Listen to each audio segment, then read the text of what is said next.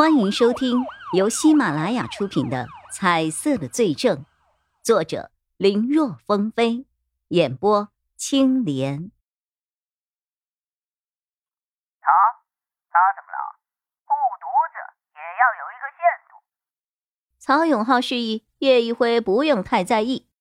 再怎么不想让你面临危险的情况，也不能够放游这一个好苗子不用吧？再说你本人有这个意愿，他再反对，那那就是他思想上有问题了。哼，他呀，就是自己的孩子，就是在你身上的私心太重了。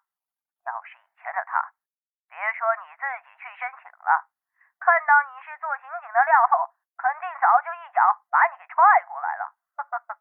你放心，我这一次直接找了沈天要脸，这个事他想管也没用。而且呀，我估计他对你的态度也会有所转变啊。我从你身上看到了年轻时候的他，哈，简直太像了。有时候我都怀疑你是不是老王那老家伙亲生的呀？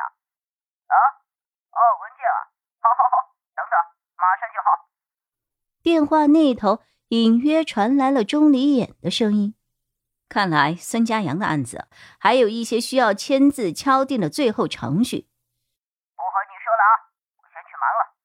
哎，给你打电话就是看你上午离开的时候有些依依不舍的样子，想着提前告诉你一声，让你做一下心理准备。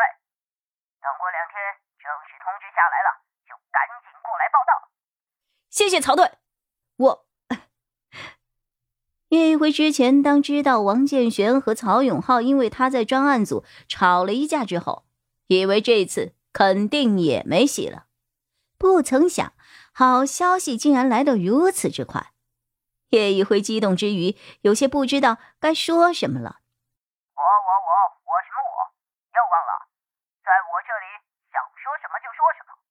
呵呵，不过你的心情我能理解，年轻时候我也一样。好了好了，就这样。钟离那个小妮子又在催了。挂断电话后，叶一辉的目光不由得放在了桌上摆着的一家三口的合影上。爸，妈，我就要做刑警了。叶一辉笑着笑着，眼泪不由自主的流了下来。你们放心，害死你们的凶手，我一定会找到的。叶一辉这边刚捏紧拳头，微信的语音通话响了起来。低头一看，上面显示了“中介”二字，他心头一跳，赶忙接通了电话。喂，你好，请问是叶先生吗？嘿嘿嘿，我是爱恋家的小李呀。是我，之前在外办案没有能接听电话，不好意思啊。啊，没事没事啊，您工作辛苦啊。我也就是打电话告诉您一声最新的情况，没有耽误您办案就好啊。哦，是我要的房子，有消息了吗？是啊，我已经和房东还有现在的户主联系上了，房东那边没有什么问题，租给谁都一样。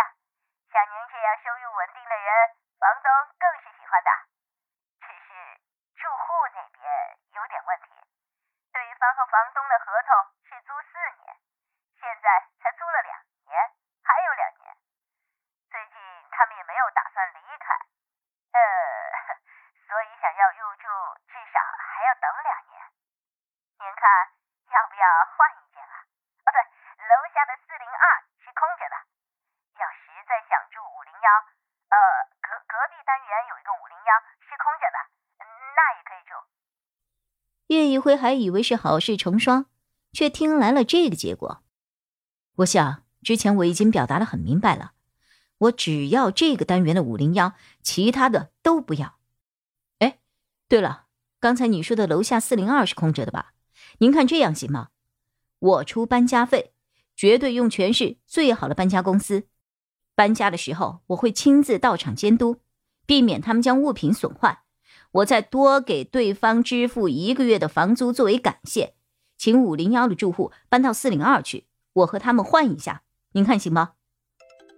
这个时候，突然有个电话打了进来，将语音通话给挤掉了。作为警察，除非特殊情况，否则电话是要时刻保持通畅的。因为来的突然，叶一辉没有来得及看号码，下意识接了起来。等听到电话那头的声音的时候，叶一辉愣住了，是王建玄打来的电话。终于接电话了，声音里可以听出王建玄有些埋怨，也有点儿松了一口气的感觉。你现在是在家里吗？是的。自从那天夜里看到王建玄的颜色后，他再也没有和对方说过一句话。如今对方突然来了电话，他都不知道该说些什么了。结果，王建玄那边好像和他一样，也不知道该说些什么。在他说完“在”的两个字之后，对方嗯了一声就挂了电话，弄得叶一辉。有些不明所以，他不知道王建玄这是想要做什么。结果还没有等他明白，敲门声响了。这让叶一辉感到十分诧异，在这住了好几年，这是第一次有人敲门。平时就算有快递，都是放到楼下的。这是谁呀？叶一辉没有发出声音，而是从猫眼里看了出去。是王建玄，他他怎么突然上门来了？敲门声还在继续，也不知道是不是错觉，声音一下比一下大。叶一辉不想开门，幺二三幺案让他对颜色有了一个新的认识，凶手一定是有颜色的，但是有颜色的却不一定是凶手。也有可能只是和案子极其有关联的人物而已。那么，王建玄的颜色属于哪一种呢？凶手，还是重要的关联？叶一辉不知道，他还没有想明白这个问题。在心理建设还没有完成前，他根本不想见王建玄。可刚才电话里都说了自己在家了，现在不开门，算什么个意思？本集播讲完毕，感谢收听，更多精彩内容，请在喜马拉雅搜索“青莲嘚不嘚”。